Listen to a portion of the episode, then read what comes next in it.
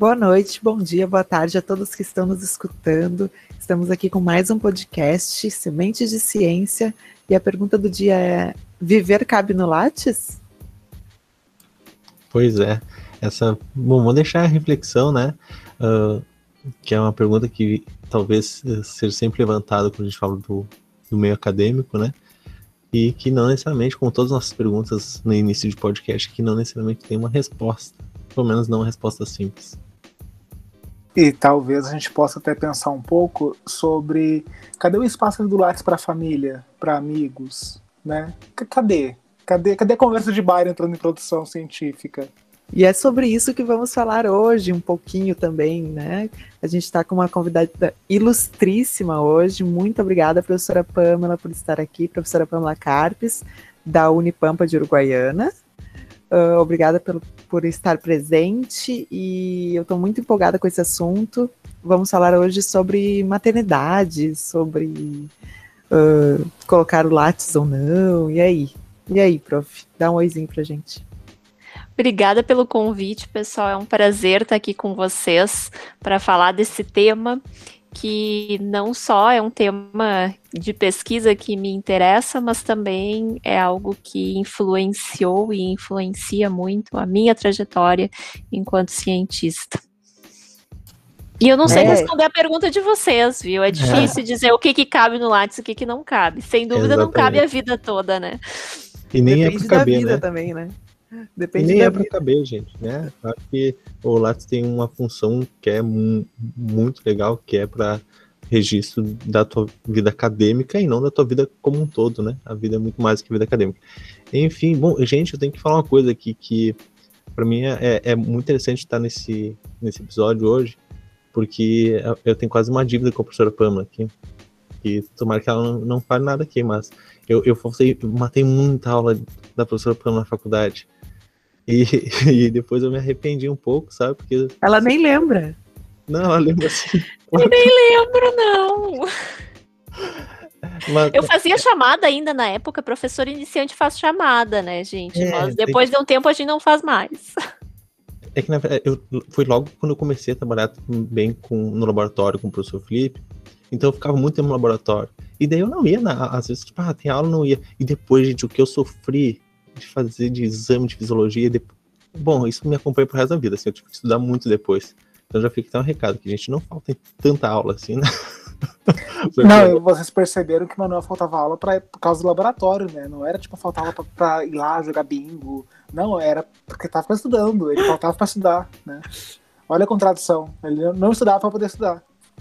E, e, e, no laboratório do marido da professora Pamela. Isso tá muito assim tá com cheirinho de, de não. Melhor não se manifestar, mano. Nesse é, caso. Não, por, por, isso que eu falei assim. E, e, e eu sempre ah, vou evitar falar sobre esses assuntos assim, porque vai que ela puxa minha orelha. Mas né, hoje já passou tanto tempo, eu vou falar. E a gente acaba nem lembrando desses detalhes. É, porque deu tudo certo, né? Por, por isso que a gente não fala. Bom, é. enfim, pessoal, vamos falar do, do Parent Science, né? Que é o, o assunto central hoje do nosso episódio. Isso, eu tô, eu tô muito feliz porque é, o, é um momento que eu tô vivendo, né? Eu, o Emanuel. E, bom, a gente sabe que a, a mulher acaba. E eu queria falar um pouquinho sobre essa diferença, né? Entre a mulher vivendo a maternidade. Uh, eu tô no doutorado hoje, eu escolhi permanecer no doutorado. E a grande diferença para mim e para o Emanuel é que ele também está na, me na mesma fase de vida que eu, assim mas ele escolheu finalizar o doutorado. E por que essas diferenças? Isso eu, eu acho que reflete muito esse momento de maternidade mesmo, assim, que eu escolhi pedir, eu, eh, vivenciar a minha licença maternidade, né, que eu tinha direito de vi vivenciar a minha licença maternidade, e o Emanuel escolheu defender o doutorado dele antes do Arthur nascer né? Que e, e, e, porque ele não tem direito à licença paternidade, né? Nem, no, nem na ciência e nem no, no Brasil, assim, modo geral, CLT, né, professor? É, no mundo como um todo, né? Uh, pois é, eu acho que isso passa também pela organização social, né, Nájila?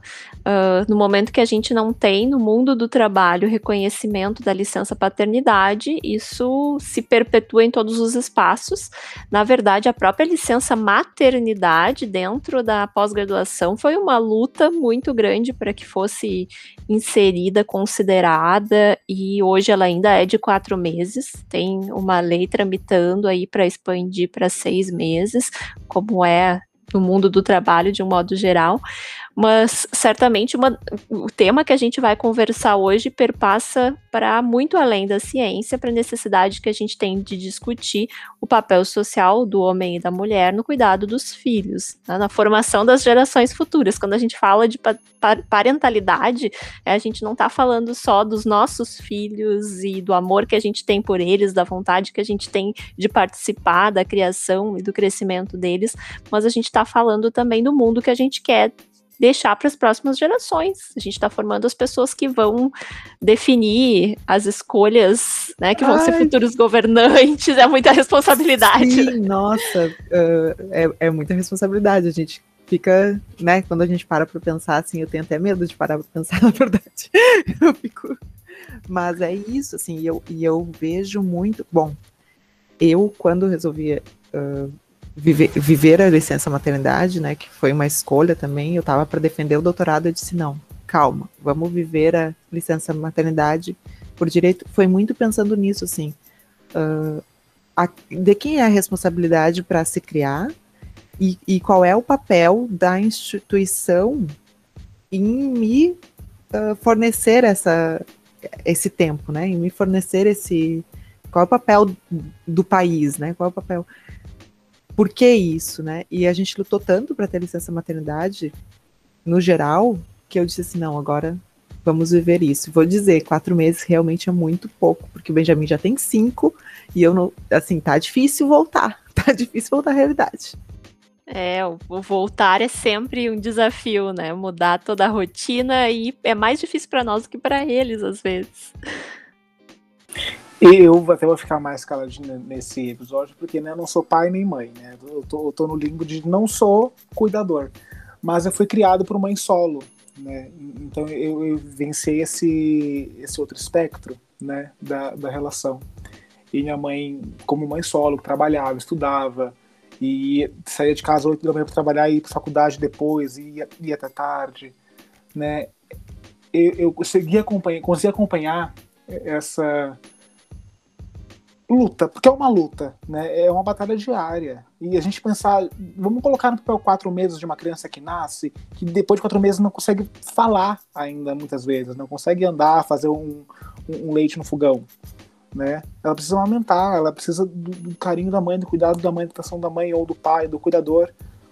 E eu, eu, eu assim, ó, não tem outra palavra além de desumano, né?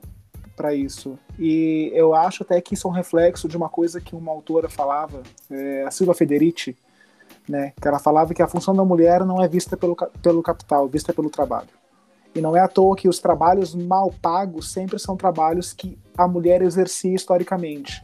Né, a empregada, a cozinheira, a professora, a babá, são todas funções da mulher, entre várias aspas, né, no social.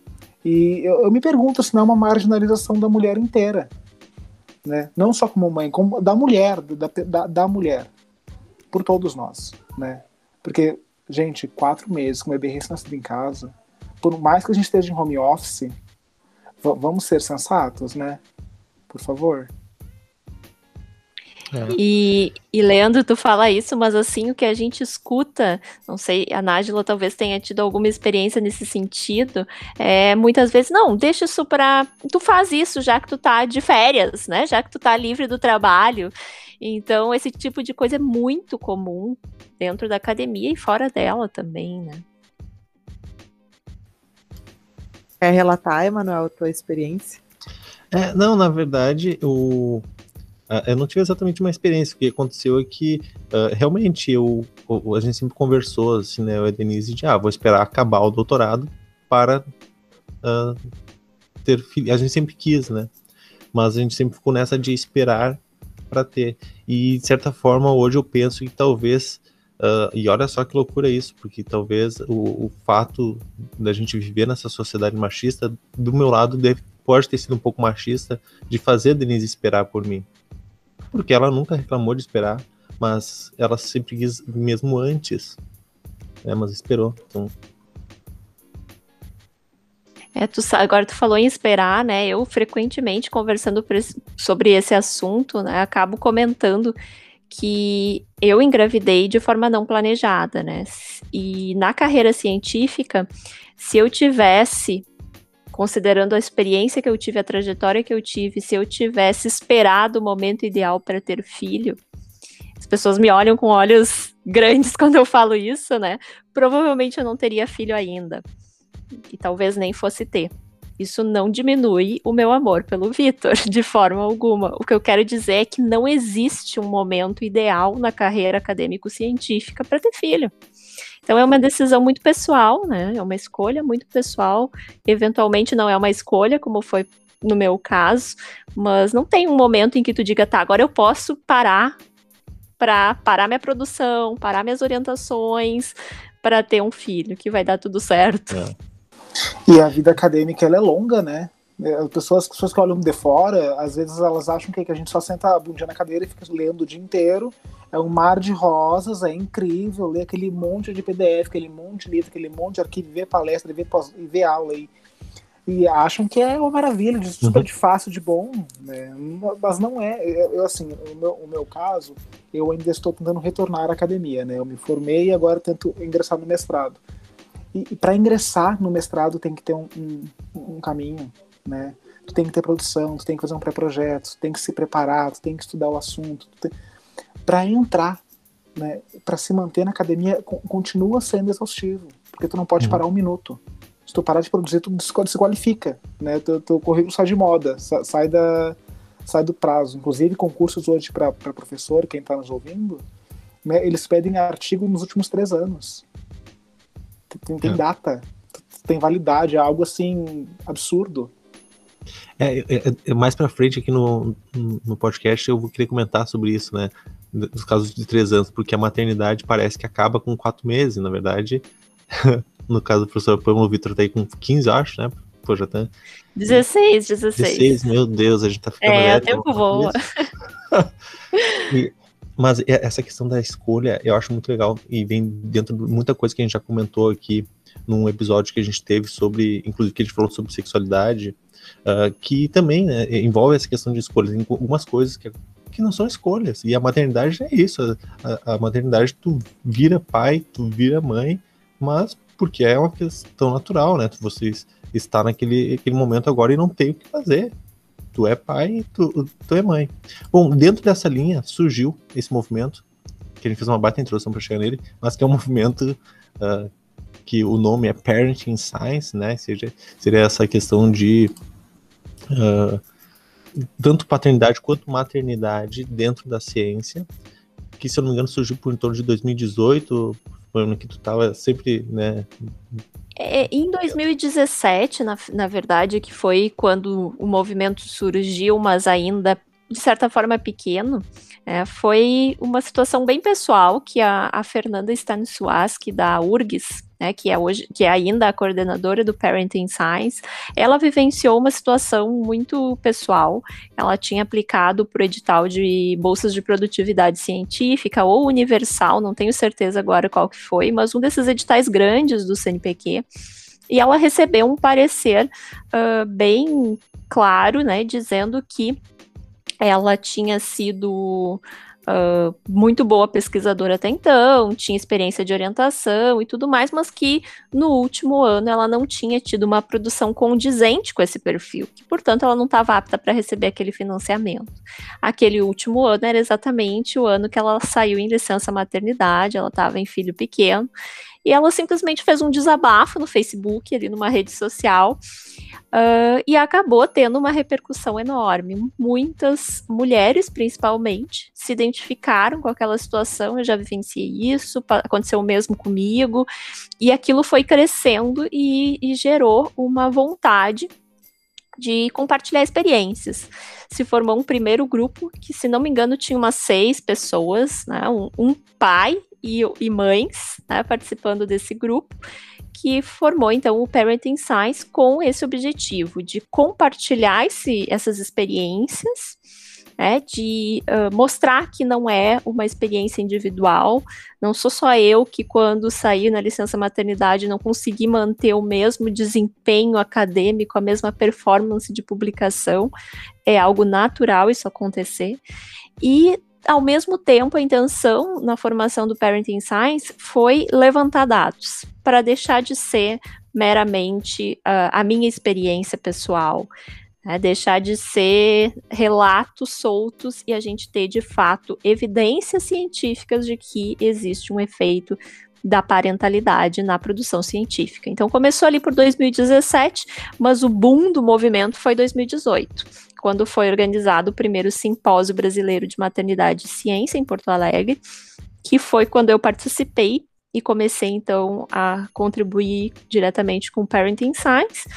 Em 2019, a gente teve o segundo simpósio, e aí o movimento já estava com uma repercussão nacional muito grande, e ele acabou, em função das, dos interesses das pessoas de contribuírem mais ativamente, é, o núcleo central do grupo, que era formado ali pelas seis pessoas criadoras do início, cresceu. Né? Hoje a gente tem um grupo maior, acho que a gente está umas 16 pessoas no, no núcleo central do Parent, e a gente criou ano passado o programa de embaixadores e embaixadoras.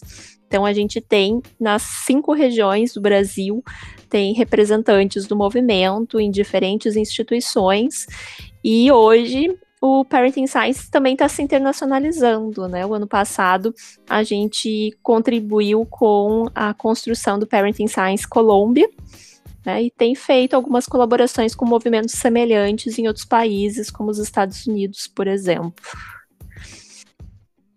Nossa, que é uma história curta, mas cresceu muito rápido, né?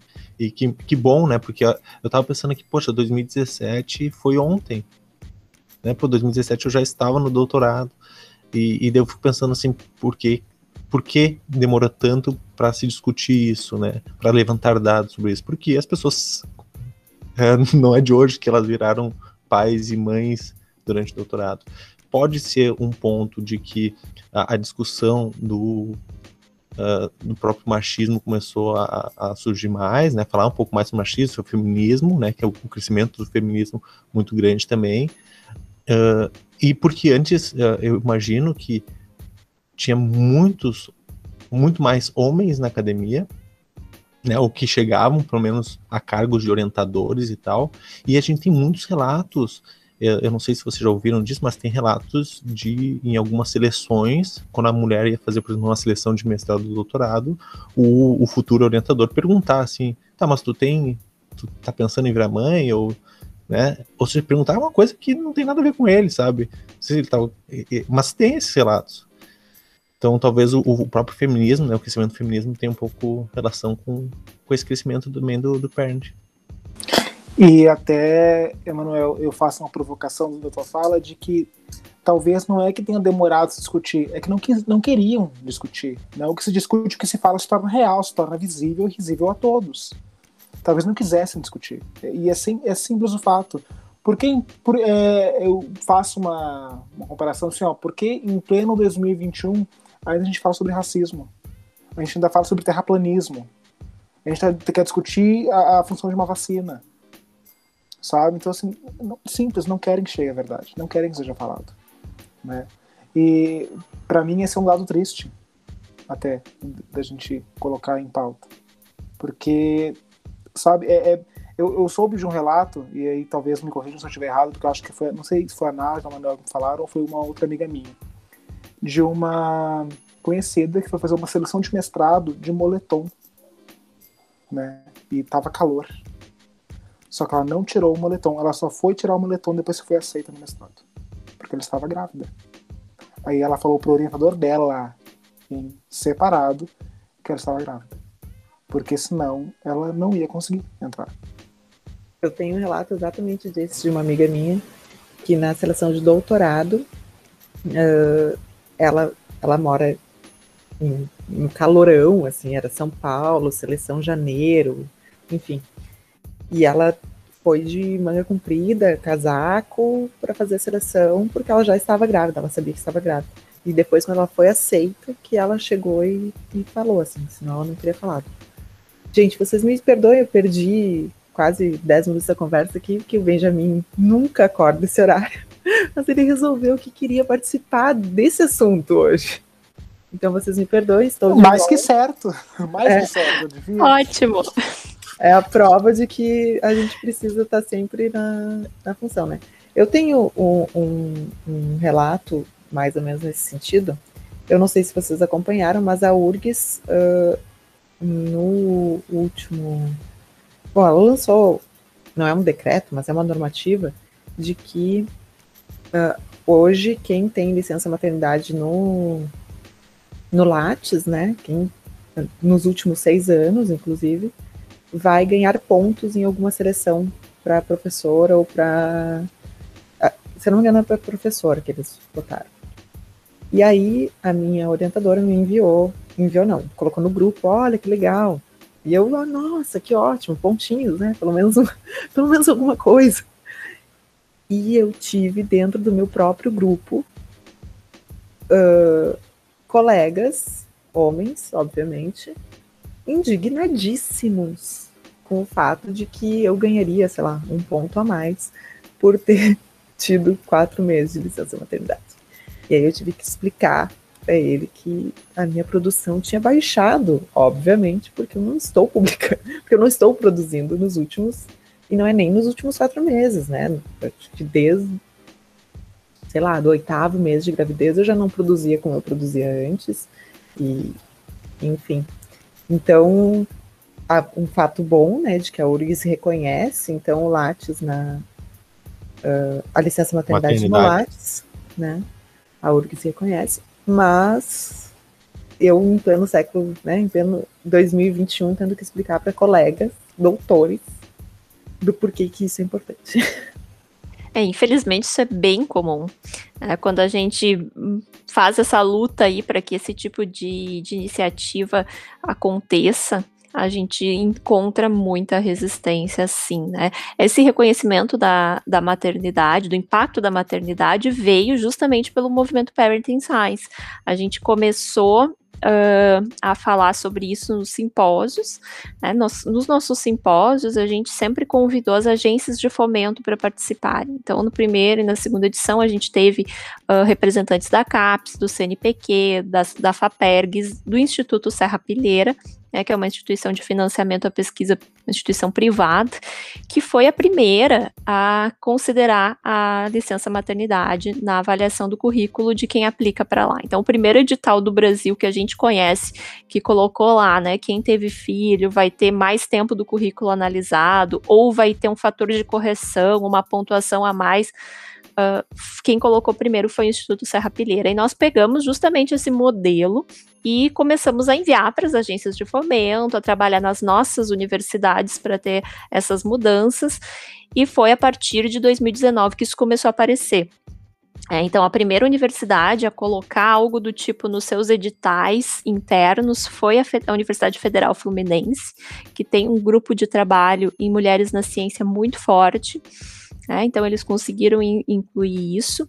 E foi bem interessante que agora com a tua fala, Nájila, eu me lembro que na época, como foi o primeiro, a gente teve uma cobertura bem grande da, da mídia e saiu lá no Globo, né? Ah, mulheres vão ganhar pontos na avaliação do edital PIBIC, não sei o quê. E, e teve esse monte de comentários nesse sentido, né? Por que, que mulher vai ganhar pontos? Então eu acho que isso mostra como falta a divulgação desse tema e como a coleta de dados é importante.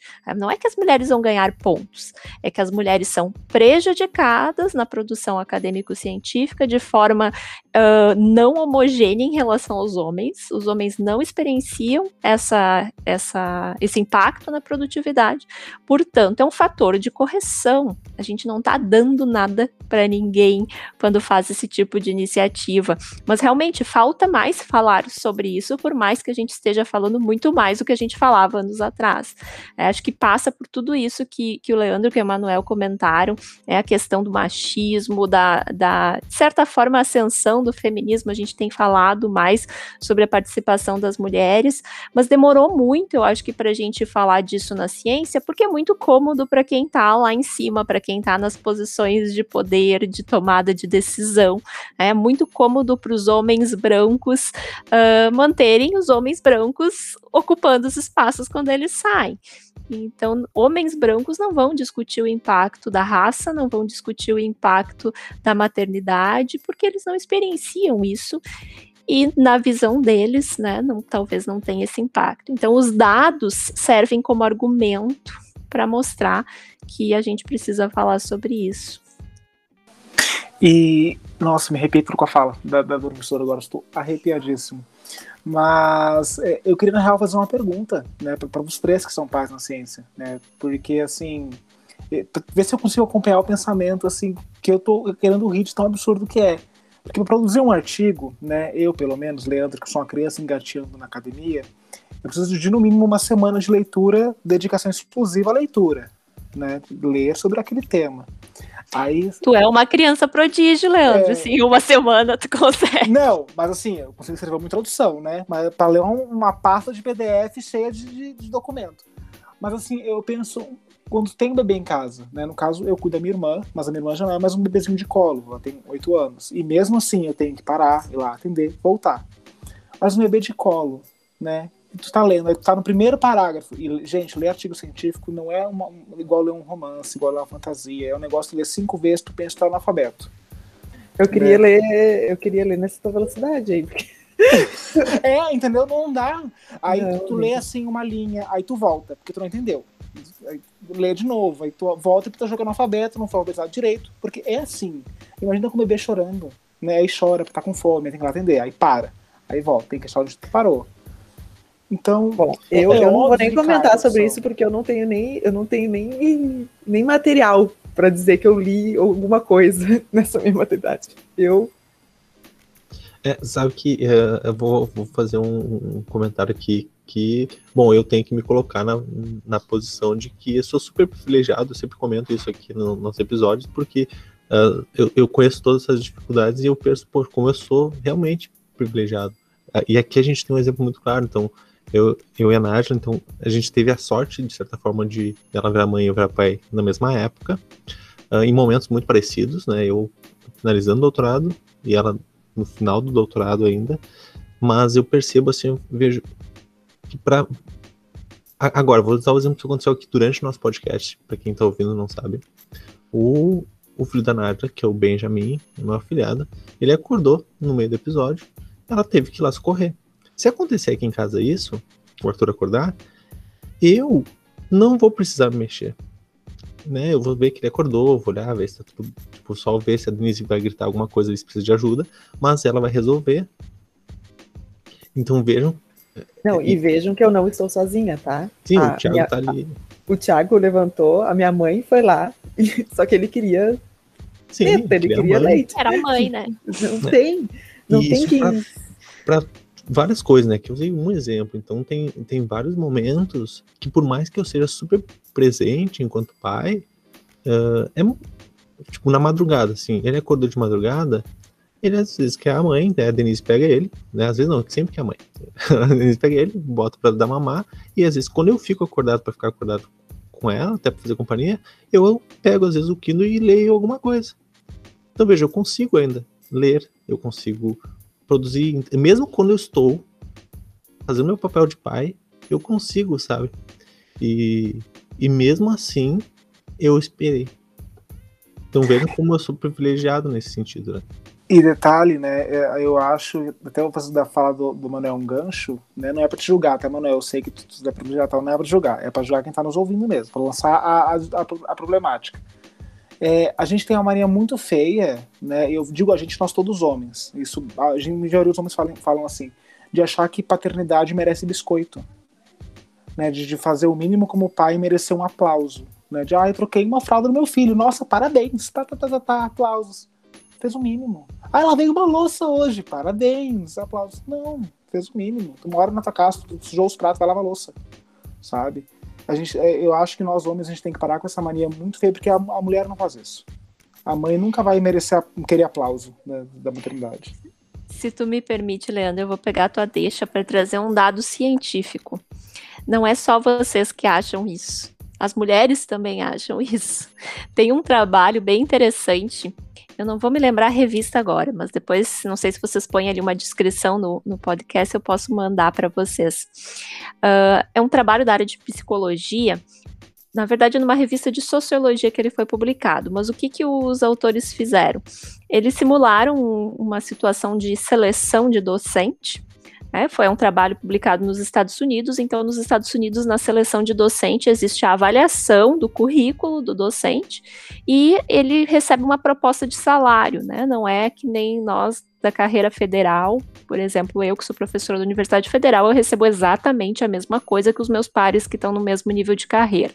Lá não, lá existe uma negociação do salário que depende de fatores diversos. Então, eles simularam essa situação e compararam uh, o desempenho na, na, entrevista, no sentido de avaliação que os avaliadores fizeram do currículo de homens e mulheres, de mulheres sem filhos e mulheres com filhos, e homens sem filhos e homens com filhos e também avaliaram o salário que foi proposto para cada um desse, para cada uma dessas pessoas. Bom, vocês já devem imaginar que as mulheres tiveram uma avaliação pior no currículo equivalente ao dos homens. Isso tem uma série de trabalhos que, que avaliaram já e mostraram que existe o viés de gênero e que ele não é exclusivo de homens avaliadores, mulheres também avaliam homens como melhores do que mulheres.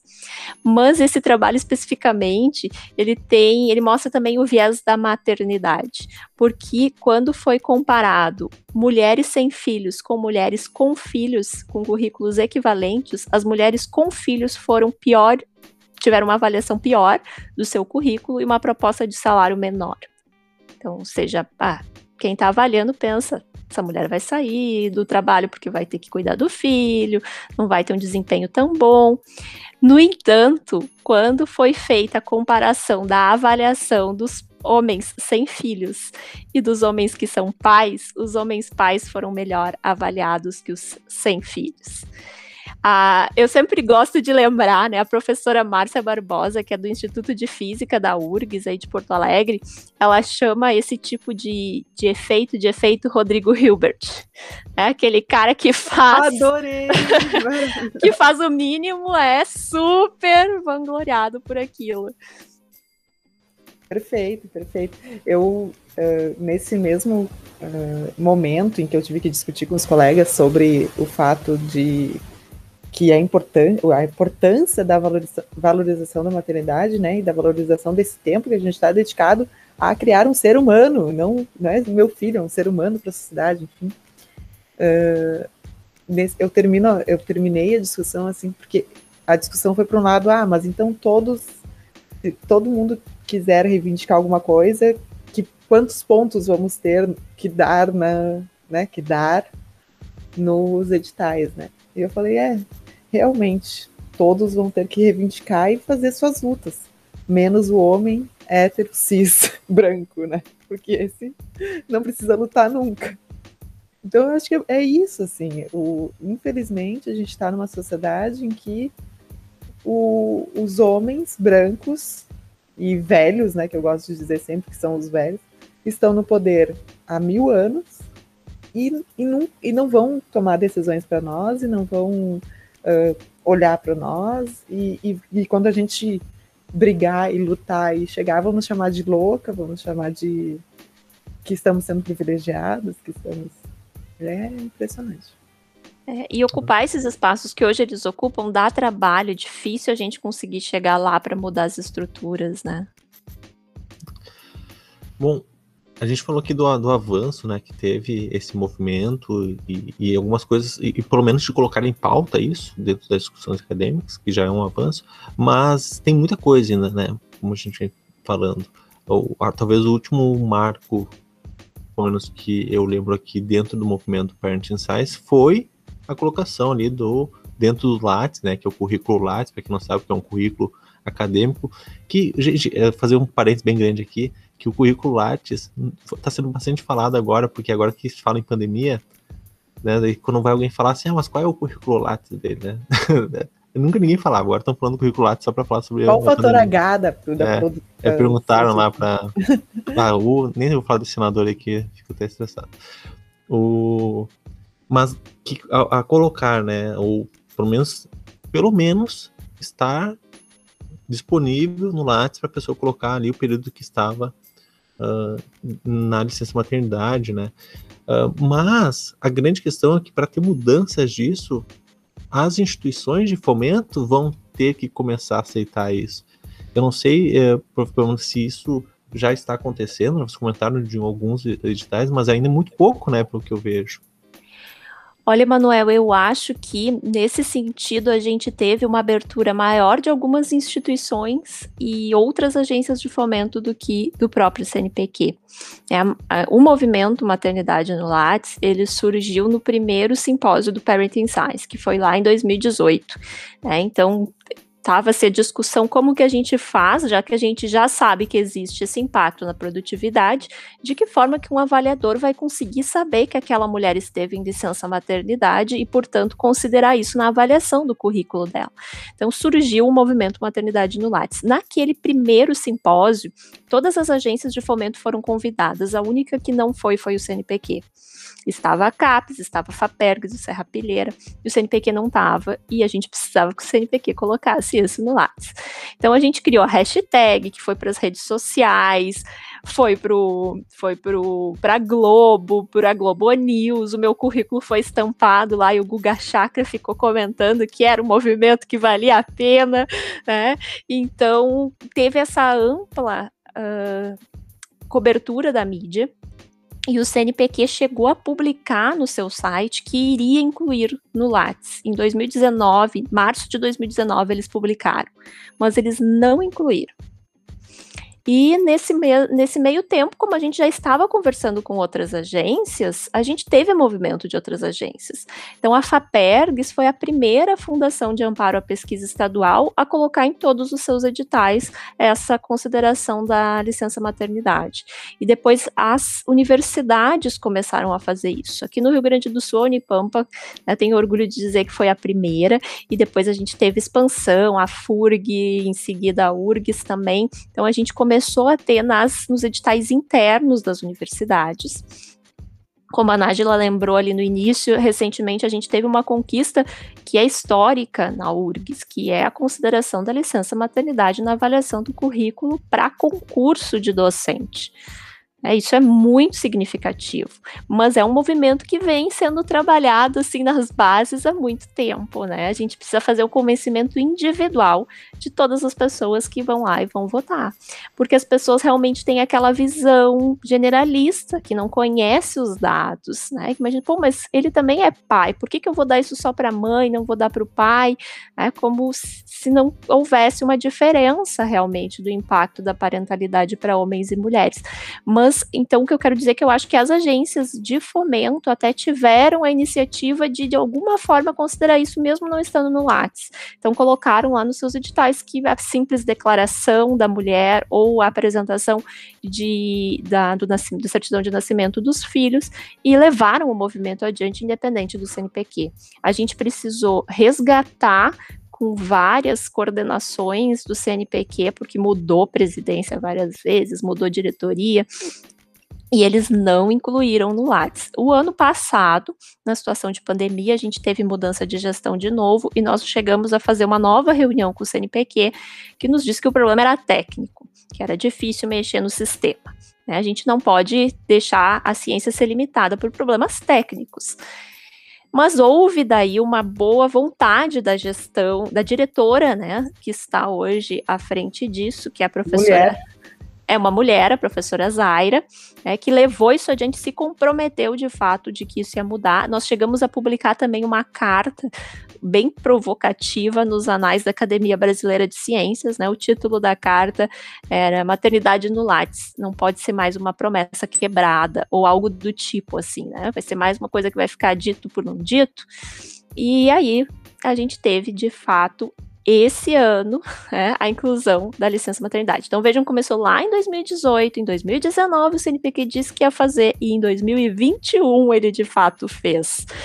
Claro que isso vai ajudar muito, porque daí as mulheres, a gente considerando, né, que o currículo em si, quando, claro que para um concurso tem que ter as comprovações, né, a gente manda toda a documentação comprobatória, mas para uma análise de edital, o que está escrito no Lattes, quem coloca sua senha lá quando atualiza o Lattes, está se comprometendo de que aquilo é verdade, né, então vai bastar essa afirmação no Lattes, mas mais importante que isso também, a gente vai ter dados a gente vai ter dados para auxiliar nessas pesquisas que estudam o impacto da maternidade, da, da paternidade na produção científica dos cientistas brasileiros, porque não é fácil depender de respostas de formulários.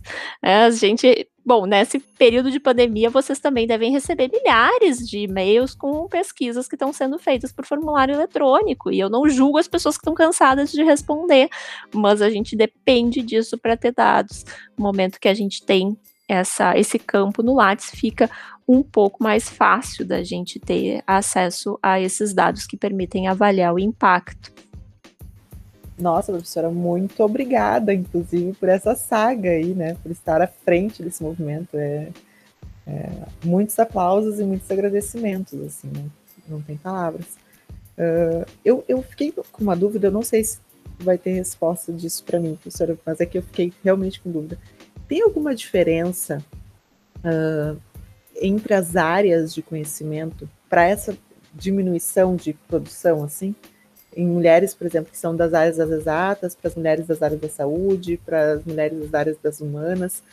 Eu, eu só fiquei com essa dúvida assim, não sei se, se existe algum trabalho publicado nesse, nesse, nesse viés. Tem, tem um trabalho do Parent que analisou por área.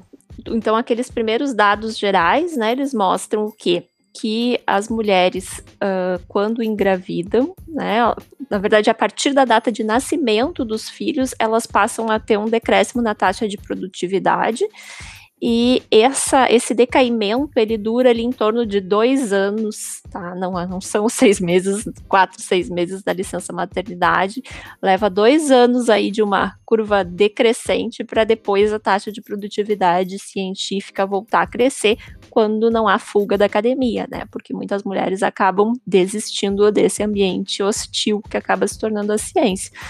Mas uh, no geral, não tem diferença entre as áreas. Algumas áreas essa curva não é tão íngreme, mas uh, todas as áreas têm sim um impacto da, da maternidade.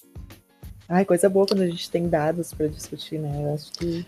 Que é, que é o papel do. um dos papéis do parent, né? Que é começar a levantar esses dados pra, assim, ó, eu tava pensando assim, pô, que legal seria que esses dados pudessem depois refletir até em políticas públicas, né? Mas aí quando a gente fala em política pública, no atual Brasil não dá para pensar, não dá para querer muito, não. Mas a gente tem que querer, né, Manuel? É, a, gente a gente tem, tem que querer menos... para mudar o atual Brasil.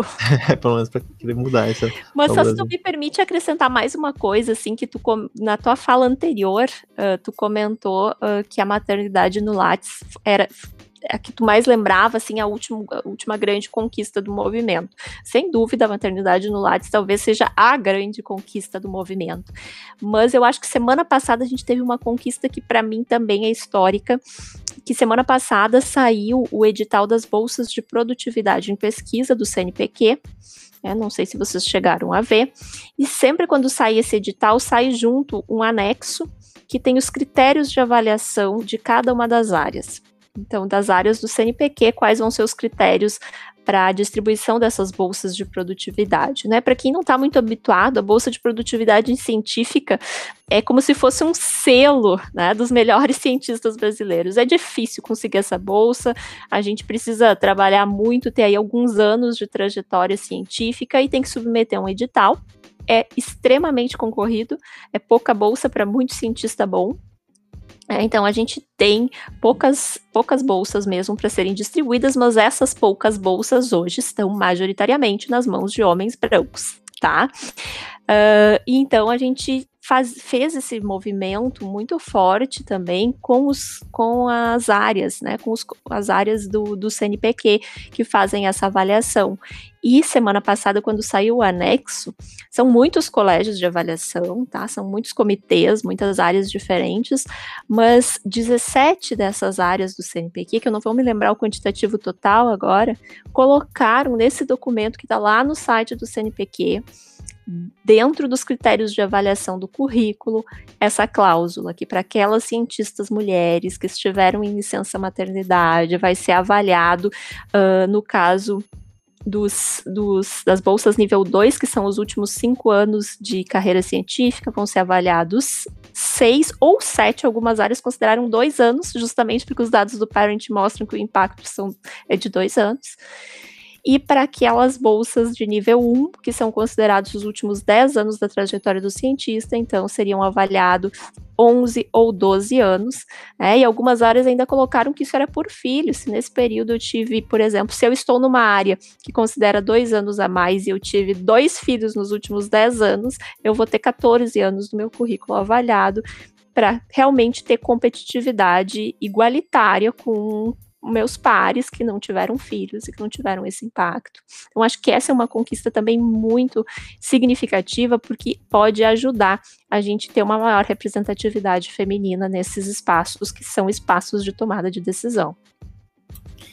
E fica meio claro, né, para quem está nos ouvindo até, eu, gente, eu tirei o fone, tá, porque assim, eu uso o telefone para gravar e ele tá com a bateria. Mas tô falando aqui perto do microfone para o áudio não ficar muito ruim para vocês ouvirem depois. Um, fica meio claro, não sei se ficou claro para quem está ouvindo, mas eu vou tentar desenhar, né? Que esse ponto não é um pontinho a mais, não é um biscoito. É para tornar igual, ou pelo menos tentar tornar igual uma competição que é desigual.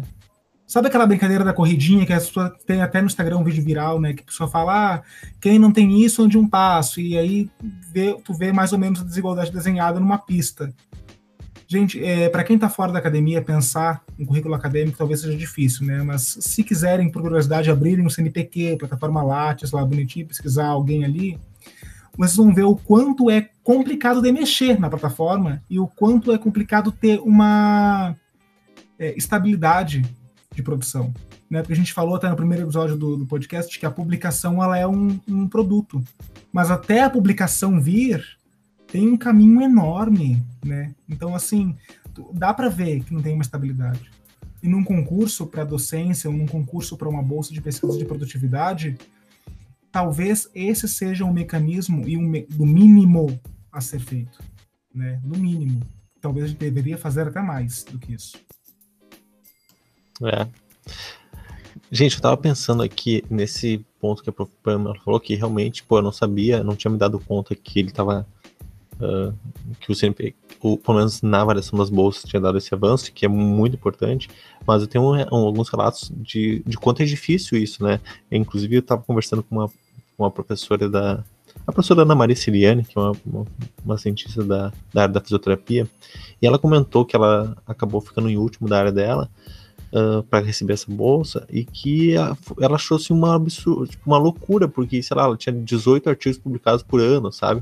Isso é muita coisa, se tu parar pra pensar, né? Pô, 18 artigos publicados por ano, o que o pessoal tá fazendo, né? Ela falou assim, pô, o que o pessoal tá fazendo aí que eu publico 18 artigos e sou a última colocada, sabe? E, e, enfim, né? Imagina isso, né? Quando tu bota dentro da maternidade. E daí eu tava pensando algumas coisas. Uh, tu falou de dois anos, né? Que acaba, que é os estudos vem mostrando. E, mas eu pelo menos o, o, que eu imagino e o que eu observo, é que a criança, a partir de 3 anos, ou a 3, 4, 5 anos, ela fica mais agitada ainda. E, e ela exige mais atenção ainda. Por exemplo, né, a gente tem vários casos, às vezes a, a pessoa não pode aceitar se ela tá, tá, dando aula, várias vezes tu tá dando aula assim, daí tem alguém chamando a mãe ali, né? Daí tá sempre chamando a mãe em algum lugar. Então, na verdade, esses dois anos é bem subestimado, né? Pô, é, é pelo menos dois anos, porque. E depois tem reuniões, né? Que. Não sei quem é que falou isso, mas a famosa reunião de pais, que deveria ser chamada reuniões de mães, né? Porque só as mães vão. E, então, dois anos é muito pouco ainda, né? É verdade, Manuel. Na verdade, assim, ó, esses dados que mostram o impacto de dois anos são de antes da pandemia. Então, o que, que eu imagino que eles reflitam? A estrutura social que a gente tem hoje no Brasil, que é uh, as crianças até os dois anos, muitas vezes ainda, ainda são amamentadas pela mãe, ainda ficam em casa. É? A partir de então, a maior parte das crianças com mais de dois anos vai para a escola, ou a gente tem uma, uma empregada doméstica que atua como cuidadora dessa criança, que é muito comum no Brasil, não é tão comum em outros países. Né? Então tem muito a ver com essa estrutura social também, esse impacto de dois anos. Então, no momento que eu deixo meu filho na escola, o tempo que ele está na escola, eu consigo sentar e fazer ciência. É, o tempo que ele está com a babá, eu vou para a universidade. Acho que isso explica um pouco. Mas uh, eu acho que cabe aqui comentar, a gente fez também um levantamento do impacto da parentalidade durante a pandemia. Né, que foi o ano passado, quando a gente viu que a pandemia não ia ser algo assim de três meses e que ela estava exacerbando todas as desigualdades, não só as desigualdades de gênero, mas as desigualdades de raça, enfim, todas elas de classe social e que isso poderia ter um impacto muito grande e a longo prazo na, na ciência. Então a gente publicou aquela carta que saiu na Science é, e depois a gente, a partir da carta, fez um, um levantamento de dados sobre o impacto na pandemia. Nesse impacto, aí vai, vai bem mais de dois anos justamente porque as mães estão em casa com seus filhos e além de estar em casa com o filho menor que requer mais cuidado, né? E três, quatro anos que tem que estar tá brincando, ele não brinca sozinho, ele não tem os amiguinhos, não tem a escola, não tem a babá, porque a gente, né, mesmo que tenha uma empregada doméstica, dispensou no período da pandemia, mas mesmo os que estão lá no primeiro ano, seis, sete anos, que estão na escola, eles não conseguem ficar na frente do computador sem assistência do pai ou da mãe. E a maior parte das vezes, não sempre, mas a maior parte das vezes é assistência da mãe. E nem devem, né? Isso que é importante, assim. Sim.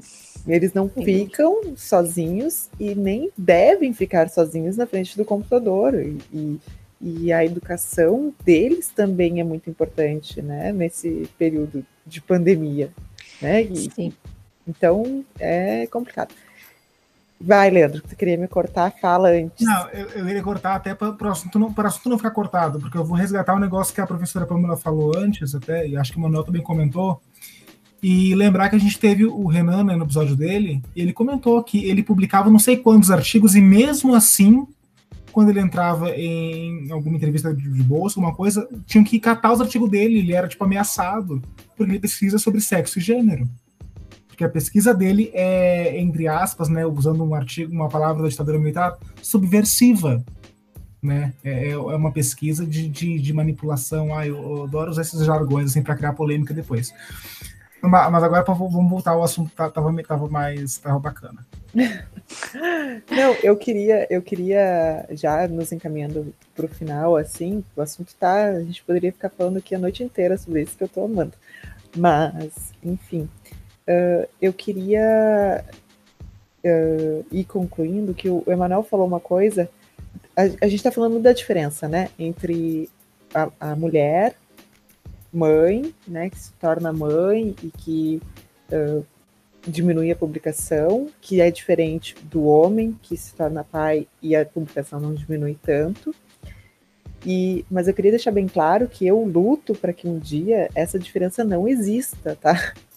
Eu luto para que um dia a gente tenha, sim, uh, uh, licenças maternidade e paternidade para que o, os dois, pelo menos, sejam um pouco mais divididos, assim. Eu sei que tem coisas, né, que, que a gente não consegue dividir. Assim, é a mãe que vai amamentar. Então, é, é, a gente vai estar disponível 24 horas para a criança, pelo menos por seis meses, e aí a partir de então até dois anos é o recomendado. Então não, vai diminuir, mas pelo menos que essa diferença diminua, assim, né? E aí, com isso, acho que o caminho seria licença paternidade mesmo, né, professora? É, eu concordo contigo, Nájila. Eu acho que isso é o, o, que a gente mais quer. Mas enquanto isso não acontece, a gente precisa de ações afirmativas para tentar minimizar uh, esse impacto que as mulheres vivenciam. Mas sem dúvida, o objetivo maior que a gente busca, é, que é um pouco limitado para o movimento, sozinho conseguir isso, tem que ser um, uma busca da sociedade como um todo, para todos os espaços de trabalho. É uma mudança de, de conceito, né? É uma mudança de. Mas não é algo novo. Tem muitos países que já têm licença compartilhada. Né? Tem uhum. países que são super flexíveis, que, que tem assim, ó, quando nasce uma criança, tem 12 meses de licença o pai e a mãe, ou os pais, ou as né? mães, né, uhum. decidem como eles querem fazer. Se quer o pai ficar 12 meses, fica o pai 12 meses. Se a mãe vai ficar 12 meses, fica a mãe 12 meses. E eles podem alternar, assim, fica primeiro uns seis meses, daí o outro volta para o trabalho, fica. Entende? Eu acho que esse é um caminho bem importante para a gente pensar enquanto país. Né? Uhum. Eu gosto muito Vou puxar aqui um, de um provérbio africano que diz que para criar uma criança preciso uma aldeia. A gente vivencia um pouco isso, né? Quando a gente quer ir num congresso, a gente tem que achar alguém para ficar com o filho e tudo mais, mas a gente precisa ampliar essa visão para tirar um pouco da responsabilidade que hoje é tanto única exclusivamente das mães. É, o Leandro falava ali da questão de que ele foi criado por uma mãe solo, a gente não falou muito disso, mas os dados do Parent também mostram que as mães solo são ainda mais impactadas que aquelas mães que são casadas, e tem muita, muita mãe solo na academia. E, e nesse sentido, assim, só finalizando, Emma, uh, agora a professora falou e, e me abriu a mente, eu sempre falo muito que a sociedade precisa aceitar as crianças, né? A sociedade precisa entender que a criança existe.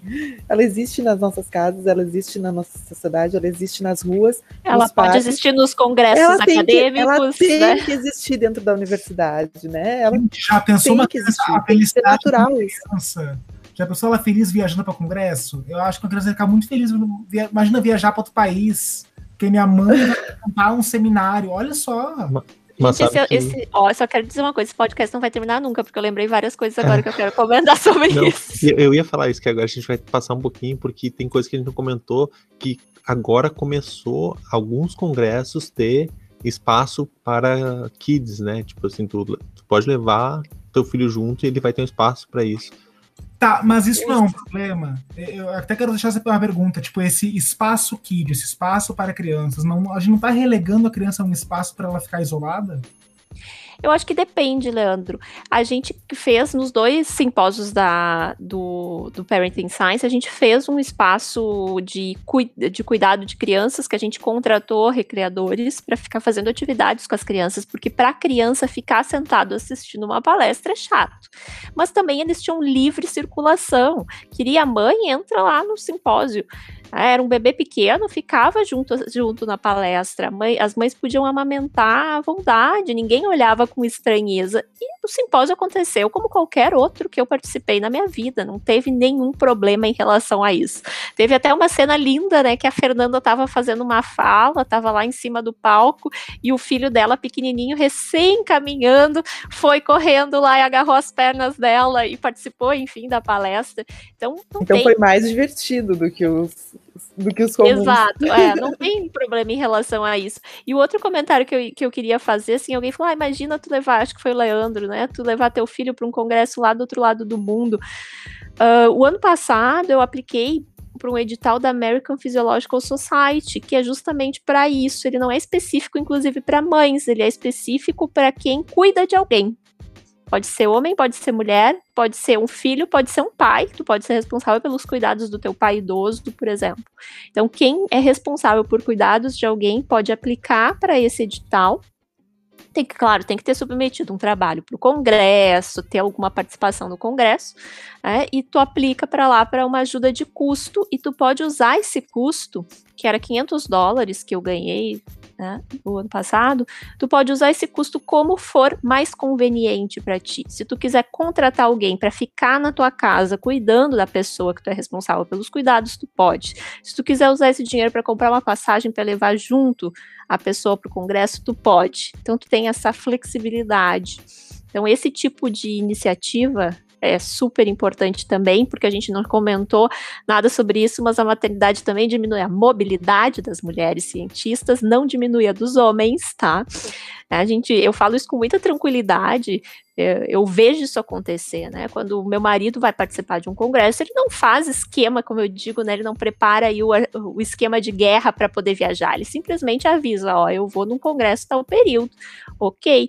Quando eu vou num congresso, né? Fala com a mãe do coleguinha para ela buscar levar, ver se a avó pode tal dia que o pai tem aula de noite e aí ele não tem com quem ficar. A gente monta todo um esquema de guerra para poder ir num congresso. E estamos então, falando de um pai presente que tá aí, cientista, é moderno, é. né? Mas é isso tá tão enrustido, gente. É tão assim, é. a gente não se dá conta. É aquele tipo de coisa é que, que já é normalizada. Que até isso é desigual, né? Até isso é desigual, porque não é. A, a, a gente não quer dar biscoito, mas não é o comum ser um pai presente, né? Não é o comum se preocupar com isso. Não é o comum. Mas deveria, né? Deveria, mas não é, né? Então, eu fico imaginando na, nas mulheres uh, que não têm essa assistência, ou que são mãe solo, ou que o pai simplesmente se exime da culpa, assim, então. É. é eu, ah, enquanto pai, inclusive, olha só, gente, a gente tá passando uma situação horrível que é a pandemia, não tô falando que é boa a pandemia, mas o fato de existir a pandemia e eu poder fazer home office faz com que eu seja um pai mais presente. Porque se não estivesse na pandemia, provavelmente é, eu ficaria muito pouco tempo em casa. Eu também tô sendo uma mãe mais presente, Manuel, porque olha, nos últimos anos, quando não era um viajando, era o outro. É, e agora, sim, a gente tem tido, eu acho que tem, tudo tem a sua vantagem, né? A gente tem vivido mais intensamente a parentalidade nesse período de pandemia. É. é eu queria, uh, antes da gente finalizar, eu sei que tem um monte de coisa, só que tem um papel que eu acho que é muito importante até para que a mulher se mantenha, que eu falo mulher porque a gente está vendo que uh, quando a gente fala a, a mulher é, é, mais afetada pela, uh, pela maternidade do que o homem na paternidade, uh, que é o papel do apoio dos orientadores. Tá? Então eu queria rapidamente que Bom, uh, no meu caso eu já tinha saído do, do, doutorado, mas. E também o professor Marco Vasco foi meu orientador do doutorado. Quando eu fiquei falando para ele, ele ficou muito feliz. E eu não sei se ele ficou feliz só porque eu era homem. Eu não sei qual era a relação dele, qual seria a reação dele se fosse uma mulher. Tá? Não sei. A gente, eu não tenho como falar isso. Ah, mas eu queria saber eh, de vocês como foi quando o orientador de vocês ficou sabendo. Poxa, agora ela tá grávida, né? Ela vai ter um tempo aí. Ou menos tempo para mim, menos tempo pro laboratório. Bom, eu engravidei de forma não planejada, eu estava na graduação ainda. Eu fazia iniciação científica, né, uma iniciação científica forte, digamos assim, mas não existia aquela cobrança que existe na pós-graduação. Na pós-graduação, muitas vezes o aluno é visto como uh, mão de obra do laboratório. Né? Não é só fazer a dissertação dele ou a tese dele, ele tem que contribuir com o andamento de outros projetos, de outros colegas, com o funcionamento do laboratório. Eu acho que nesse sentido, a maternidade, principalmente, acaba sendo mal vista por muitos orientadores e orientadoras. E isso está, de certa forma, normalizado. Né? Vocês comentavam ali no início o exemplo uh, de amigas que, no processo seletivo, esconderam a gravidez. Uh, eu já vi, eu já estive em processos seletivos onde as candidatas foram questionadas em relação a isso.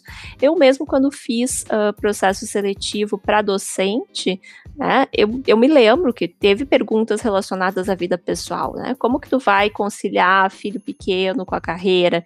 É, e isso não é questionado para os homens. E isso acontece fora da academia também. Eu acho que vale comentar, a gente tem tido movimentos também fora da academia. Eu não sei se vocês conhecem, mas tem uns perfis no Instagram de movimentos como Filhos no Currículo, e a maternidade nas empresas, que são dois movimentos bem bonitos que falam né, de maternidade em ambientes de trabalho de um modo geral e como tem que mudar essa visão, uh, da mesma forma que a gente está falando aqui em relação à academia. Então eu acho que isso acaba estando normalizado. Então, o que, que aconteceu? Quando eu fui fazer a, o processo seletivo de mestrado, eu já tinha o Vitor, o Vitor estava com um ano, e para mim era normal, e eu falo isso com tranquilidade, porque eu passei a ter essa visão mais clara das relações de poder, das diferenças de gênero depois. Então, naquela época eu não tinha essa visão. Então, para mim era normal que um orientador não quisesse eu como estudante de mestrado, uma vez que eu tinha um filho pequeno. Então, quando eu mandava e-mail uh, para os orientadores pedindo vaga, porque eu estava em Cruz Alta, eu queria ir para Porto Alegre fazer pós-graduação na fisiologia. Então, fui lá no site, olhei a lista de orientadores, algumas linhas de pesquisa que me interessaram e mandei alguns e-mails. E quando eu me apresentava, eu já dizia: olha, eu sou a Pamela, eu fiz iniciação científica em tal área, nananana, e eu tenho um filho de um ano. Então eu já mandava a carta com essa informação, que hoje eu sei que não faz o menor sentido. Se fosse hoje, eu não colocaria essa informação, porque eu não acho que tem uh, que ser considerada nesse momento onde eu não tinha um currículo para ser avaliado. Bom, eu recebi vários nãos de alguns orientadores que eu escrevi. Obviamente, nenhum deles me disse que era porque eu tinha um filho, mas esses mesmos, pelo menos dois desses orientadores abriram vaga naquele ano e tiveram candidatos aprovados, tá? mas não tinha vaga para mim. Aí eu acabei mandando o um e-mail para o professor Ivan Esquerdo, né, que foi o meu orientador, que é um, foi um grande neurocientista, todo mundo sabe quem é o esquerdo. Eu não sabia na época, gente. Sempre que eu conto essa história, as pessoas, como assim? todo mundo quer trabalhar com o esquerdo porque ele é o esquerdo. Eu disse, eu não sabia. Eu mandei um e-mail e ele me disse, aparece amanhã no laboratório. E eu fui, eu fui trabalhar com ele e ele não me perguntou absolutamente nada naquele, naquela primeira conversa sobre como eu ia conciliar maternidade e ciência. E eu tive uma experiência ao longo da pós-graduação em que várias vezes ele me deixou muito claro o que, que era mais importante na minha vida, que era o meu filho. É, então, eu me lembro de duas situações bem específicas. É, uma delas uh, foi quando eu estava para defender o mestrado, eu tinha que enviar minha dissertação para a banca e o Vitor ficou doente. O Vitor quase nunca fica doente. Mas ele ficou doente, ele estava com febre, e eu tinha que finalizar a formatação da dissertação e enviar até o dia seguinte. Eu mandei um e-mail para o esquerdo e disse: Olha, mestre, eu não vou conseguir. A gente chama ele de mestre, tá? Eu não vou conseguir terminar. E o que, que eu faço? Será que a gente adia a data da defesa? E ele disse: Calma. Ninguém, nenhum professor lê a banca um mês, lê a tese um mês antes. Eles vão ler dois dias antes, o fulano tá viajando, ninguém vai se importar com o teu atraso. Esquece a dissertação e vai cuidar do teu filho, que é o que é mais importante na tua vida. E foi o que eu fiz, e eu nem me lembro mais como é que aquilo terminou. Eu acho que eu defendi no dia que estava previsto e ninguém nem falou nada sobre isso. E a outra passagem que eu acho que é bem emblemática também foi quando eu estava no doutorado e o Felipe sempre esteve um pouco à frente aí na trajetória acadêmica, ele entrou no mestrado, se formou antes, entrou no mestrado antes, no doutorado antes. Então, quando eu estava iniciando o doutorado, o Felipe estava para concluir o doutorado. E aí começa aquela fase de concurso, a gente não sabe o que, vai fazer da vida. E o Felipe fez um concurso aqui para a Unipamp em Uruguaiana, quando eu estava começando o doutorado em Porto Alegre. E ele passou nesse concurso, a gente achou que ia dar conta, sei, né, bem jovens iludidos, não, não pensando ali nos 700 e poucos, quase 800 quilômetros entre Porto Alegre e Uruguaiana com uma criança de 5 anos. Certo que não deu certo. A gente não tinha condições de manter viagens com frequência e a gente queria estar perto. Né? Então chegou o um momento que o esquerdo me chamou na sala dele e me disse que eu tinha que repensar a minha estrutura familiar, né? Que o que é o Vitor era muito pequeno para a gente estar tá nessa função de um em cada canto. E ele me sugeriu então que eu me organizasse para coletar todos os meus dados nos meses seguintes. Que uma vez que eu tivesse coletado todos aqueles dados, eu podia ir, vir para Uruguaiana, me mudar com a minha família para Uruguaiana, escrever a dissertação, a tese no caso, né, que era o doutorado em Uruguaiana, vindo periodicamente a Porto Alegre, mantendo a minha bolsa. Tá? E eu estava no segundo ano de doutorado, tinha ainda três anos pela frente, e ele me deu essa carta branca para decidir o que era melhor para minha família, e foi o que eu fiz. Eu, ele colocou várias pessoas do laboratório ajudando a coletar os meus dados, eu fiz um, uma força-tarefa ali e concluí as coletas e vim para Uruguaiana, escrevi a minha tese em Uruguaiana, fui professora substituta e acabei passando no concurso para efetivo logo em seguida. E acabei fazendo doutorado em dois anos com filho pequeno, assim, mas foi uma loucura na época, mas foi por essa flexibilidade do orientador.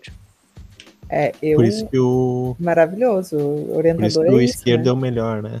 É, tem- tem- é, Por isso que ele é o mestre. É, porque o professor Ivan Esquerdo, eu tive a oportunidade de, assistir só palestras dele, exatamente porque a Pâmela e, o Felipe tem, tiveram, sempre tiveram um contato muito próximo dele, então quando tinha até uma palestra aqui, eu lembro que a gente foi uma vez, ele já estava, né, já, já, bom, já tava, eu conheci ele, então, na verdade, no final de carreira, né, então ele já estava, e, nossa, negócio sensacional, o cara é, sempre foi um gênio e ainda vai ficar na, pra sempre aí na, nas nossas memórias, né? Já que ele é o cara da, da memória. Deixa a Nájila falar o, o relato dela.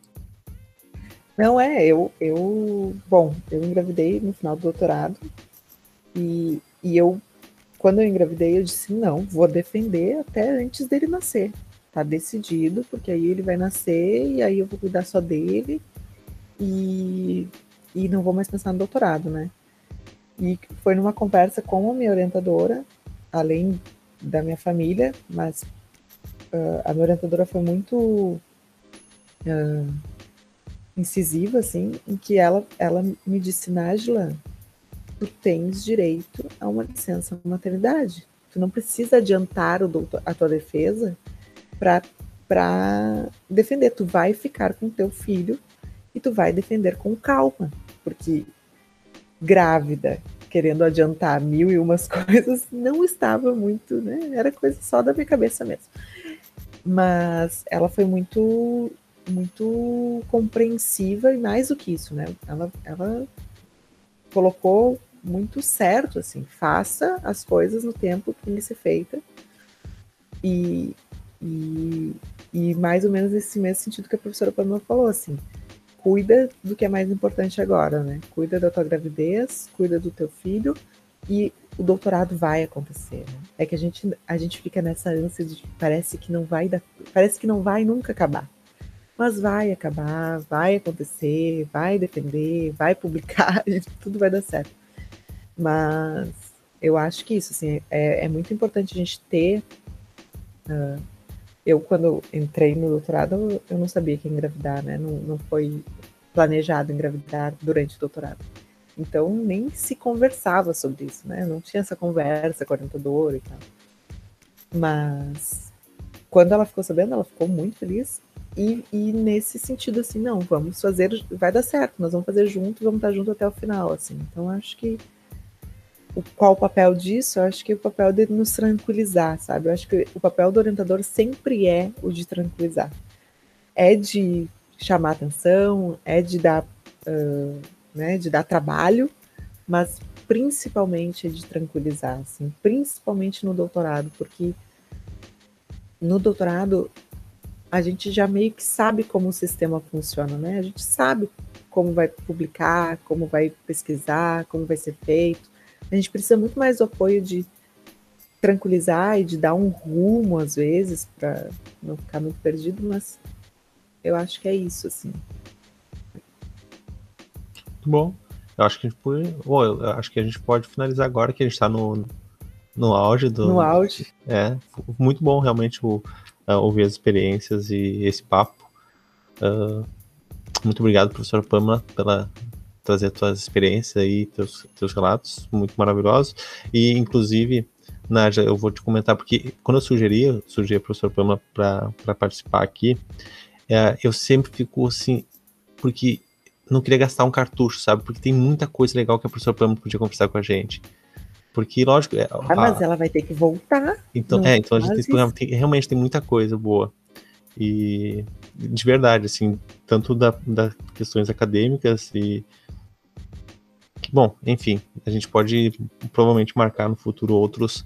Uh, espero que não tenha gastado o cartucho nesse, que já foi Olha, maravilhoso, mas. Emanuel, agora que eu sei que tu matava a minha aula, eu vou pensar. Agora vai ficar gravado, Emanuel. Tu vai ficar tudo certo. Se, se, eu, se eu falar que eu, eu tive que ir no doutorado buscar muita coisa para estudar fisiologia, porque, né? Eu tive que correr atrás de algumas coisas e falei, putz, por que eu faltei essas aulas? Mas, que bom que deu tudo certo. Tu ia ter que correr atrás igual, Emanuel. Quem é, é que lembra da aula da graduação assim? É, não, mas não podia, não precisava ser tão difícil. mas foi muito bom. Gente, obrigado, obrigado a atenção de vocês, aos nossos ouvintes. Muito obrigado. Obrigado, pessoal. Foi ótimo.